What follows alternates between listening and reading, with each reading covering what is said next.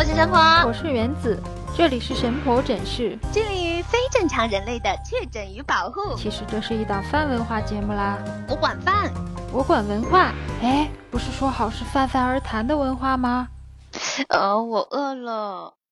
哎呀，终于到国庆了，我又能躺平了，真开心，我哪儿都不想去。所以你整个国庆七天没有任何的计划喽？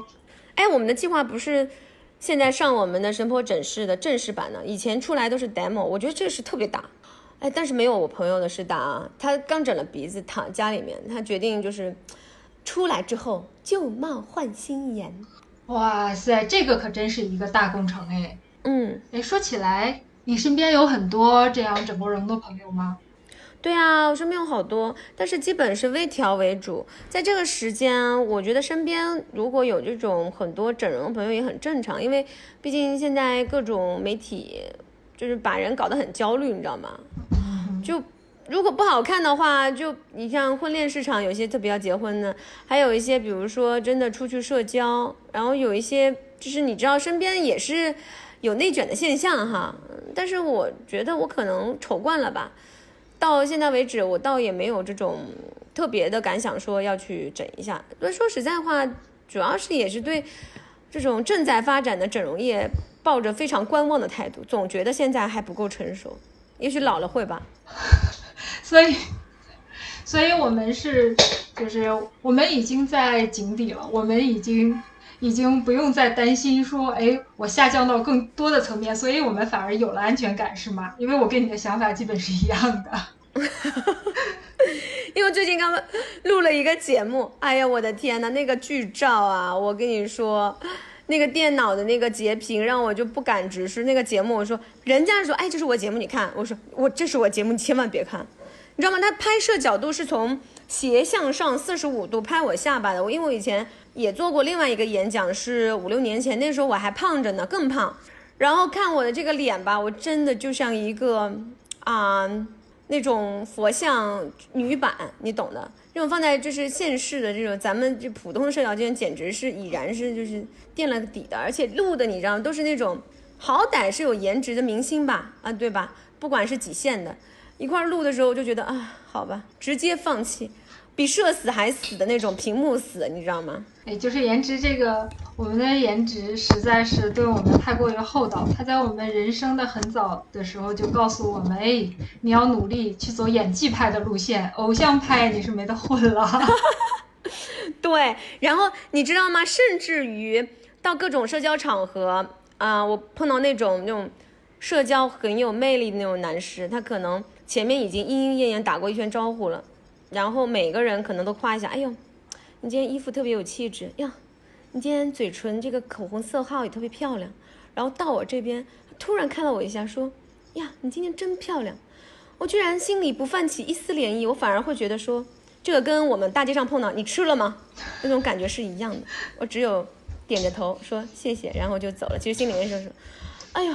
怎么回事啊？你不能每个人都这么夸一遍吧？我都要夸吗？我就心里面反而有这种，就是也不是抵触吧，反而有那种特别平静的冷静，觉得自己不可能被这样夸。但是当然也 OK，这不是自卑啊，嗯，就是觉得说可能优势不在这儿。你有没有这种感觉？如果是我的话，我可能会礼尚往来的夸回去，就比如说，哇，好巧啊，你也这么漂亮，真是活活巧死了。哎，说起来啊，如果是把颜值打分的话啊，从呃一分到一百分是满分的话啊，你觉得我们的颜值应该是在多少分呢？我们六十分应该到了吧？呃，我想，我想的话应该也是就是六七十分。假如六十分是一个及格分啊，我之所以觉得我们应该是在这个分数段，是因为好像在我们的生命历程中啊，并没有因为自己的这张脸。而被人给予过多的机会，特别的机会，但是也没有因为这张脸，呃，会受到什么损失，是吧？对呀，我小的时候好像，嗯，就是叔叔阿姨到我家里面来，普通的家庭碰到一个小女孩，肯定会跟我爸爸说：“哎呀，你女儿可真漂亮呀！”就放到我这儿，他永远是夸说。哎呀，你的女儿可真聪明啊！这次又拿了那么多分数啊，就是肯定是我爸爸妈妈先先显摆嘛，然后完了说，嗯，这个可比养儿子好了，就基本是那种套套路，你知道吗？从来没被夸过说，哎呀，这种从视觉上这种，哎呀，就觉得反正醉了，嗯，我就是那样的，所以无所谓，也没得到过什么特别的照顾。然后小的时候更像猴子，然后也就是当然也有人追啊，但是没有就是正常青春期女生那种受欢迎，呃，就一直是这样的。对对，说到那个好看的女生啊，我从小也差不多是这样的感觉，而且我从小呃应该就非常清楚知道我的我的这个外貌一定是一般般的，因为我小时候就有一个长得非常好看的发小，就她会好看到什么什么地步呢？就是我们大概在初中的时候，就会有人在街上星探那样的人拦下她，然后呃问她想不想做明星，或者是甚至最夸张的一次是呃。我们走在街上，然后直接有人拦住他，然后要洽谈业务。那个时候他，因为我这个朋友，这个发小的胆子也比较大嘛，人的性格是比较闯的这种，然后他居然就跟人家谈了起来。然后，呃，后来在我们本地的一个本地品牌的一个电脑，那个时候电脑还不像现在啊，都是各大品牌。那个时候电脑的牌子还是蛮杂的，在我们本地品牌的一个电脑。的外面的包装盒上，居然就看到了他的照片。换句话说，就他在街上直接走着，然后人家就特别想让他做电脑的代言人，做电脑的这个广告模特，就好看到这个地步。哇，对，然后所以哇，太厉害了。对，所以我从小，因为我们是发小嘛，大家一天到晚在一起玩，然后呃，你看周围人的反应，就知道真正的美女是会在周围带来什么样的影响的。所以，我想，如果把外貌做评分的话，我那个好朋友一定是九十分到一百分的。哇，那这些评分的这个女孩，你觉得就是有哪些会去做整容这件事情呢？我想啊，就是就好像有一个话题是说什么样的人会去算命，然后一般的说法有两种，一般一要么就是特别有钱的，要么就是特别缺钱的。这这个整容，我觉得只有觉得自己命不好的才会去吧。那可太多了，你可以说我今天就要去算一算。没有差到那种程度，应该不会去吧？我觉得整容也是这样的，可能觉得自己哎呀特别过不去，特别难受才会去吧。你说普通的人哪有动力啊？动一刀子可痛了，我就觉得打针都不敢去，怎么可能去动刀子呢？你说呢？是这样的，呃，如果是像我们刚才的那个话题，如果评分的话，我想要么就是九十分以上的，就我们看到那些。电视上的明星啊，以及明星的预备班，就是什么中戏啊、北影啊，然后这些入学的时候，人家就会去看颜值。这些被选拔出来的各种俊男美女们，那还有一种就是六十分以下的，就是真的在自己的成长过程中，因为外貌这些事情受到过来自外界的各种打击和否定。明白？哇，那就是其实蛮可怜的。也就是说，就是一直是。没有得到利益的同时，还被人各种讥讽，对吧？对，是这样。我觉得如果是这样的话，嗯，我可能也会去去去做一些改变。我觉得挺可怜的这部分人。对，但是现在社会的呃这种残酷性在于，万一你整容，而且动的是比较大的啊，可能是需要做手术的这种整容和这个丑，这两者都是会被这个社会所嘲笑的。那对于这部分人来说，那外貌本来是天生的事情，那既然长得丑会被人嘲笑，可是他试图改变自己的这个呃缺点，可是整容完了，如果被人看出来还是要会被嘲笑，那我觉得这个社会的包容度也的确太低了一点。我其实觉得，嗯，我身边的朋友万一整容了，我是不太好意思指出来的，我我反而会比较客气的、礼貌的就说，哎，你最近变漂亮了，我就这么赞叹一句。他如果瞬间想告诉我可以。但他如果不说的话，我绝对不会问的。我觉得可能很多整容的人都不想别人知道自己整了吧。嗯哼。但是还有一种啊，就是和我们相类似的，然后分值在六十到八十分的外貌中间的这一部分的人，那么你觉得对于他们来说，整容的意义是什么呢？不知道哎，为什么呢？嗯，我觉得也许就是这个消费主义社会。对人们创造的一种焦虑感吧，因为你要知道，就是在这个分值的人很难通过一次整形，我们说我们整完了以后就变成了什么刘亦菲啊，然后或者是变成了一个明星脸，实际上是很难的，对吧？然后，所以我们可能整一次之后会从六十分，然后进展到七十分，然后那么在这个茫茫的人海里，我们也还是芸芸众生嘛，然后所以更多的是对于自己的焦虑的一种缓解。我想起来蔡依林一首老歌，鼻子更高一点，空气更新鲜。但是我我说实在话啊，我像我一般出去，如果别人介绍我，他说啊是个美女作家，我甚至会觉得尴尬。我不希望这样被定义。我觉得我的优势不在好看，但嗯、呃如果给我选择的机会的话，可能美貌、健康、才华，我可能第一位会选健康，第二位会选才华，第三位会选美貌。你呢？我想第一会选才华吧，呃，第二位会选，第二位会选健康，还是财富呢？然后也许这两个哦，可能财富也。很重要。对，可以把才华换掉，变成财富。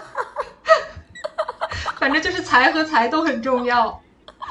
对，嗯然后再是美貌，你有觉得吗？我们是那种理智型的，会吗？呃，对，哎，要说起来的话，我想我我会想要很多的时间。哎，时间也很重要。对，嗯然后我觉得时间是其实就是你说的是寿命吗？呃，不光是寿命了，毕竟谁也不想在七老八十的时候，然后再多活个，对吧？在你在你已经变成植植物人了之后，然后科学家告诉你没有关系，你还可以再这样躺一百年。我想起那个时间，就是我小姐妹刚拍完就是集体照，然后我说等等等等等等，等我修完片。但现在这种这种焦虑是，甚至于一个人拍了去集体照，然后如果他只发了自己修完自己的照片，也会让别人觉得不快，就觉得为什么你没有修我的，为什么不能平等的，就是会有这种感觉。其实我觉得已经很不好了，嗯，其实。更多时间我们来考虑很多的现实问题的时候，其实别的东西比这个要重要的多。你说健康不比美貌重要吗？重要的多。还有你说的时间，就是长寿啊，或者说你有更多自由的、可操控的人生有意义的时间，对吗？就其实重要的多。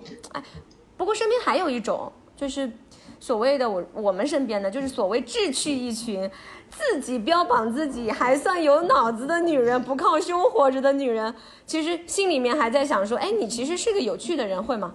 哦，会的呀。然后，所以我们能够看到有很多的焦虑感，然后我们是觉得，哎，我不是一个不靠脸的人，就实际还有很很多的焦虑感来自其他的方面啊。然后说起来，也许当然它，并不比这个容貌的焦虑要要好多少。怎么听着那么惨呢？这什么？有趣的人也变成一种焦虑了吗？对啊，就比如说，呃，像这个以前很流行的那句话，是吧？好看的皮囊，这个千千万，但是有趣的灵魂万里挑一，有这样的话。但是不知道为什么这句话从现在从何时开始，已经变成了一种对普通人一定要变得有趣的一种要求，好像是如果你不足够有趣的话，好像你这个人的存在就是不够不够丰满、不够充实的。我想知道怎么样可以让我看起来更有趣呢？可以教一下我吗？我觉得你已经足够有趣了。啊不不不不不不，我觉得不行不行，我跟你比起来，我跟你在一块儿，我就觉得还是每次学习到很多。嗯嗯，让我们所以我们这是要变成一个 彩虹屁节目是吗？然后我们要商业互吹是吗？那那让我们更内卷一点，看看有没有什么可以有趣的事儿可以分享。比如说，去美术馆去看新的展览，会吗？会显得我很有趣吗？啊，如果是这样的话，那你一个月大概要看八百多个展览，然后你可以 成为最有趣的那个灵魂。别闹，让我吃八百餐馆，我还能勉强实现一下。还有这个什么，嗯，我经常去一些很小众的地方，会吗？嗯，也算吗？会啊，甚至于像最近流行起来的那种废墟探险啊，等等等等的。但是我觉得啊，这里边有一个很关键的、很关键的一个点，就是因为，呃，现在是现在我们很多的很多的行为，因为这个互联网的普及，所以我们很很在意我的行为是否最后会被放到互联网上。就换句话说，我的这个行为是否会被分享出去？那在 show off，对吗？对对对，就是这样的一个概念。所以，就像我们刚才说的，呃，时间重要吗？时间当然很重要。健康重要吗？健康当然也很重要。但是时间也好，健康也好，才华也好，这种东西都不是那么都不是那么直观的。然后也许才华可以更加直观的被体现出来。当它直观的体现出来的时候，这里头有一个很重要的点是，你到底在享受你的才华，还是你在享受别人看见了你的才华？这个是，嗯，这是个好问题，好问题。OK，我觉得这个就是焦虑的一个一个起源的原因，就是别人看到我了吗？对我其实很难接受，就是如果一个人并没有看过你的作品，然后非常敷衍的跟你说，我觉得你很有才华，就这种感觉让我觉得受到了侮辱。嗯，有些时候这种事情就会变成了一个，就类似于像大富之家，你记不记得那个菜场里面的？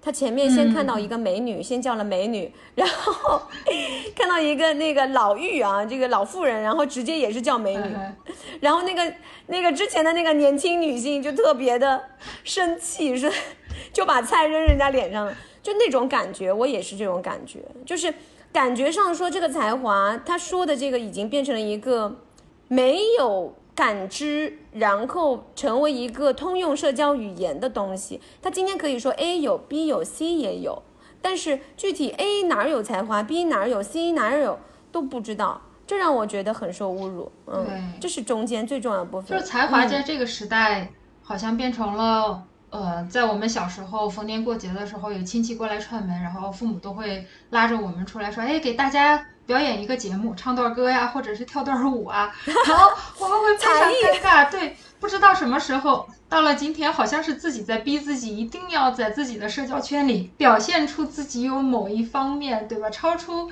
这个工作之外的，然后特殊的一些文艺才能，然后这样才显得，哦，我果然是一个，并不是这个完全是一个工具的人。然后我我是有一个自己的生活的，我是这样的，为什么要这么去逼迫自己？嗯，但是我觉得这种焦虑感，其实很多人评判焦虑感得到消弭的标准，还是说这件事情是否具有独创性，或者是否具有独特性。举个例子，比如说我们在朋友圈里面，我们看到隔壁家小孩在练钢琴，嗯，然后我我作为一个，比如说一个新妈妈，我觉得嗯，我们小孩必须得练，必须成为他那样的绅士，才可以我在朋友圈里面把他比下去，或者说我是一个更有心机的妈妈，比如说，哎不行，钢琴算什么呀？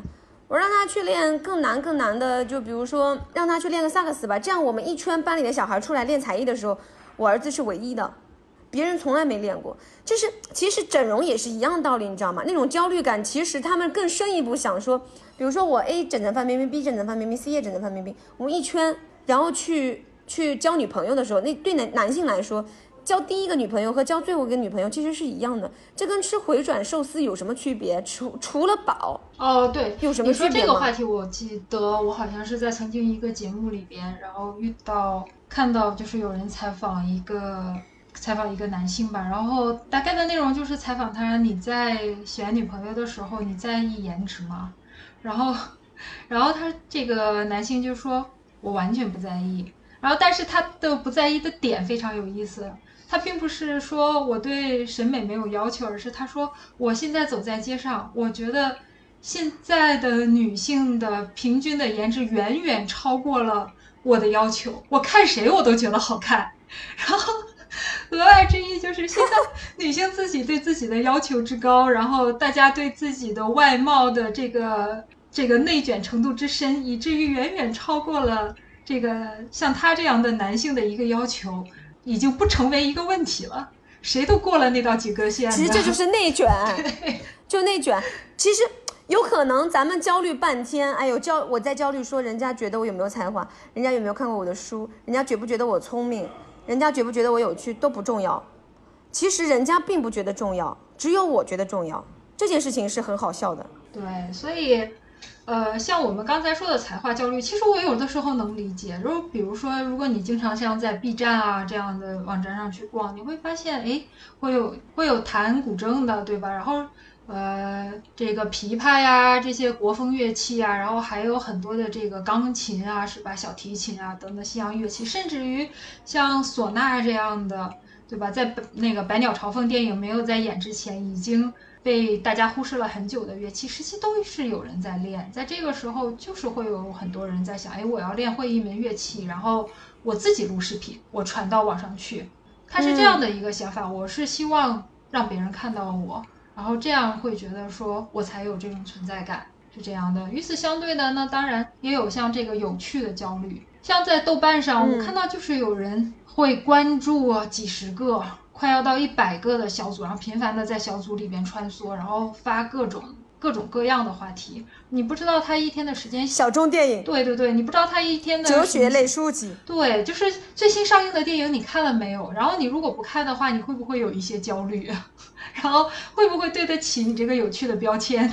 对，会感觉自己好像没有在有趣的路上。对对，然后别人已经在有趣的路上走了很远，他们并没有先有趣带动后有趣，我只有比他们更有趣才能压下去。有趣这件事情本来是让我们在现在这个有时候有一点压力过大、难以喘息的生活里边找到了一个夹缝，给自己小小的爱好找一个容身的场所。但什么时候连这个小小的爱好我们都开始内卷起来了？就其实是焦虑还是？其实焦虑最终还是根植于自己的一种不安全感。我觉得有些时候，其实那个安全帽一直都在，只是说我们忽略它的存在，觉得说这个安全帽可能保护不了我，对不对？嗯，所以这种安全感更多的是来自于自己对自己的要求，呃，还是更多的来自于想象中别人对你的凝视呢？我觉得可能都有吧，就整个社会环境吧，就包括说，我之前记得很深，就咱们有聊过，嗯，一次关于，呃，徐静蕾和蒋方舟的那一段话，呃，你还记得吗？哦，对，我们是以前聊过，我是记得有访谈节目曾经单独采访过徐静蕾，然后。就是老徐嘛，然后一一直以来都是这样风轻云淡的态度，就是他不在乎外界对于衰老这件事情对他的这个审视，然后也不嗯不太在乎有很多的才华等等对他的审视，所以嗯，他表现的非常的超脱和洒脱。当然，因为他这样的话，他在网上也。也积累了很高的一些人气，大家都喜欢这样的。但是蒋方舟呢，就是另外一个反面，他有容貌焦虑，也有很深的才华焦虑，甚至于，呃，蒋方舟也自己说自己是讨好型的人格等等的。但是作为我个人来说，我可能会觉得，呃，蒋方舟更加的，对于我来说要更加的亲近一点，因为，嗯，可能也。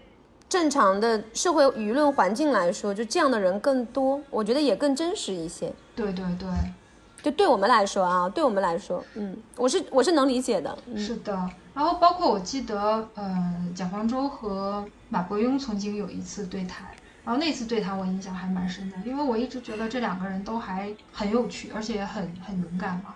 但是在他们俩的这一次对谈里，他就提到说，呃，他们俩都认为自己的生活很枯燥。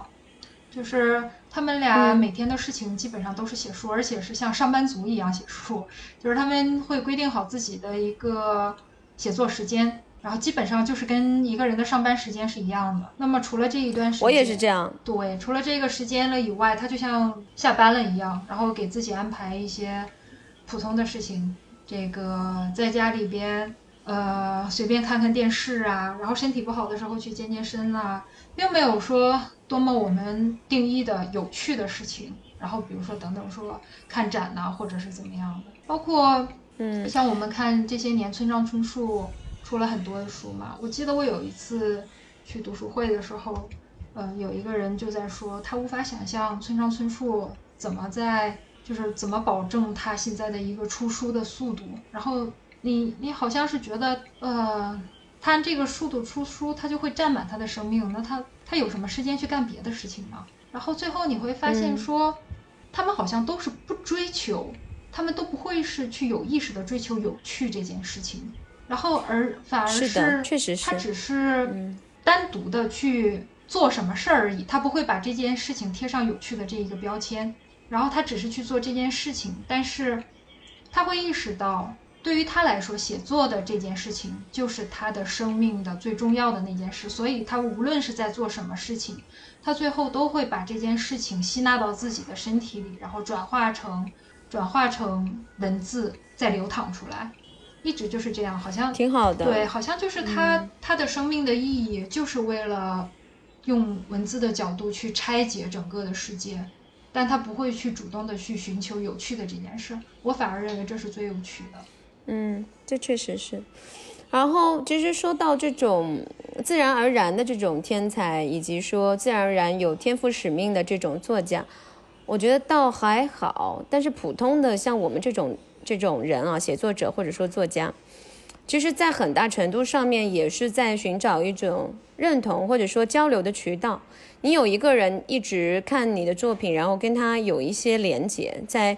某一次不刻意的见面的时候，他能说出来一些东西，我认为觉得说，至少这个生命还是有价值、有意义的。嗯，其实那种理解是来自于就是内容上、介质上的一种精神的流动。这种流动，可能我在写作的目的上面说，我是在拆解、在表达，但其实更多的是我希望通过这样的一个小的东西，它能够成为一个种子，能够种到别人的心里去。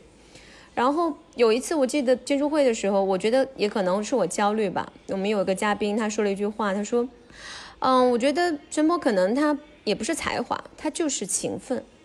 当然，这是一句实话啊，就可能每天写作的这种过程。但是其实对我来说，打击挺大的。嗯，哦，说到这个话题的话，我说实在的，我觉得说这句话的人自己不了解，就是勤奋到底是怎么样的一个定义。”呃，我很喜欢，我很喜欢的一个作家是骆以军，然后我觉得，呃，他的他写作的这个文章出来，常常会让我觉得神乎其技，就是，甚至让我觉得他的结构之精巧，然后语言之准确，你是无法去拆解的。呃，包括梁文道也推荐过他的书，而且他的文风呢，在整个应该说是华语的文坛，应该算是独树一帜，我没有看到跟他类似的人。嗯，他每一次就是我看他的书的那种感觉，就像小时候我们在电视上看那个大卫科波菲尔，然后在长城上是把什么一节长城啊，还是把整个的火车头给变美，在那一刻你甚至于 你甚至于。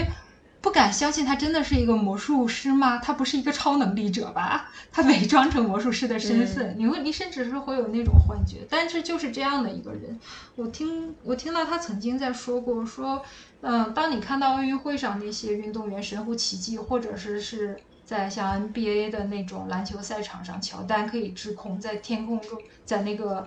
呃，空中停留那么长的时间，然后你觉得这个是超越人类的极限，那不可能做到的。然后它是到底是是怎么样的？好像是我们人类，我们这样的一个物种，因为有了这么样的一个人，然后把我们的整个的一个极限，把我们整个的想象力全部都拉伸开了。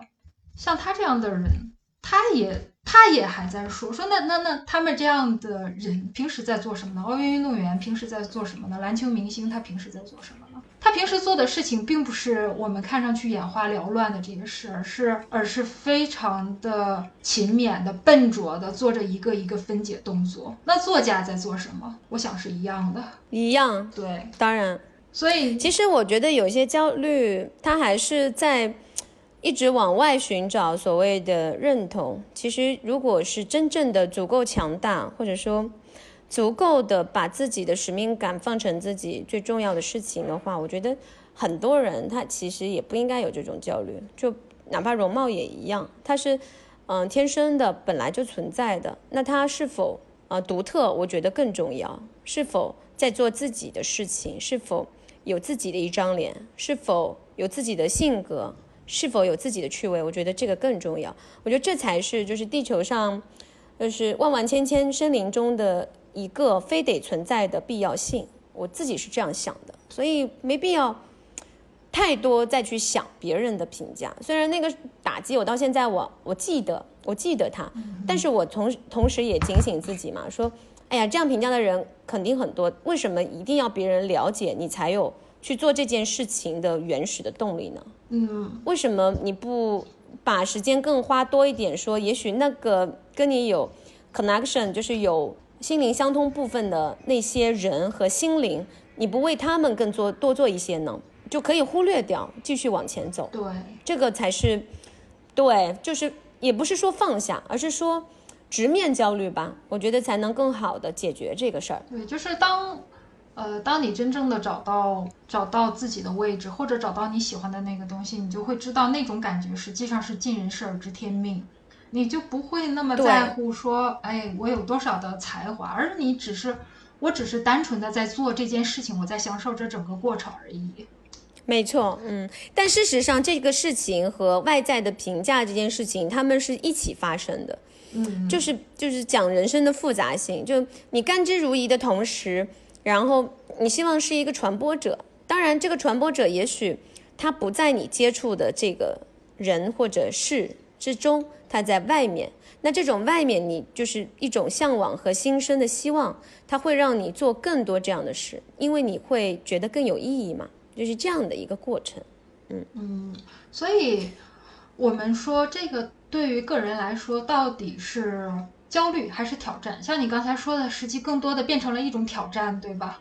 然后就是变成了，因为别人的一些话，反而成为了开拓自我的契机。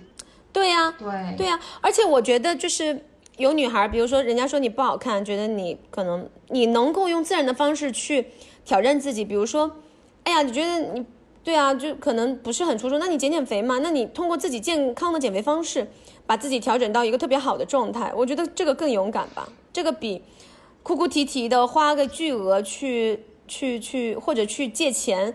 为了让自己长得跟范冰冰一样，我觉得更勇敢吧，就做你自己，但是让你自己更好。嗯，所以当然，我觉得你也可以，也可以什么都不做啊，那更高级。但是人总会有一些就是世俗的一些想法嘛，这种世俗的想法，我觉得面对它会让自己更高兴，为什么不呢？嗯，嗯，所以我们说回来啊，焦虑的本质啊，我是觉得更多的就是用别人的审视去定义自我。这不管是有趣的焦虑、才华的焦虑，然后包括对于容貌上面的焦虑，往往更多的是屈服于现在的这个消费主义的这个时代，然后用一种嗯这个更加强调被广泛认同的一种呃一种审美体系，然后去嗯，去规划于自己。但是我们知道，生态它本身就是多样的嘛。对，当然这件事情我只是举个例子啊，我不想嗯变成另外一个话题，我们后面肯定会聊，就是我们可以自信到我们什么都不改，我们甚至于觉得说胖也可以漂亮，我是非常认同的，我一直认为女孩胖也是漂亮的，嗯哼，但是你如果你如果想要把那种悲伤的、抵抗的、不接受自己的这种情绪调回来，如果你觉得变瘦或者变胖是一个途径的话，那为什么不去做呢？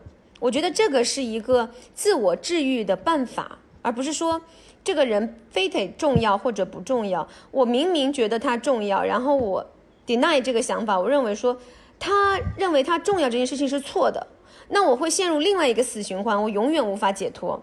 因为不同的认知高度的人，他所判定事情的解决方式不一样，或者说我们可能可以认为说这件事情不重要，我们就我们就干了，我们就你说我丑，你给我这张照片很丑的那个截屏你放着我 OK OK，但是肯定有人过不去啊，过不去可能就会酿成另外一件事儿，就特别糟糕。那就他应该在他的这个领域里面做改变，就是这样。对，嗯，就像对吧？对，就像那个山本耀司以前曾经表达过，他说我们都在谈自我，我们都在谈自己，我们都在想象自己想就是自己嗯。将要变成什么样子，或者希望自己会变成什么样子，但是实际上自己自己这个东西是看不见的。它需要撞到一些别的什么东西，然后再反弹回来，你才会了解自己。它就像一个回声，一个光，对对对，就是再回来你才能看到，这是真的是这样子，特别好的一句话。对我，我常常在我遇到一些事情的时候，然后会想象我自己就是一台扫地机，然后什么？我自己就是扫地机，什么机？扫地机，然后我会，我自己我经常会想，哎，我沿着我沿着就是我我熟悉的、我经验的一套路线，然后去解决这个问题。但是在当解决这个问题的时候，我常常会撞墙，然后我是行不通的。对吗？然后我会遇到、呃我的才华解决不了的问题，然后嗯，我会遇到，我会遇到让我自己觉得，哦，我原来是一个乏味的人的问题。然后我甚至会遇到健康上面的很多问题，然后是发现，啊、我的精力远远不如我的这个年轻的时候旺盛，然后以至于我很多想要的，就是想要的那种感受是没有办法去，没有体力再去支撑掉的。我常常会遇到这样的时候，然后我会想说，那我就是一个扫地机，我就是撞了墙。我通过这个撞墙，其实是更清楚的知道了现在的我能做什么样的事情，更清楚了自我是什么东西。啊，这个非常棒。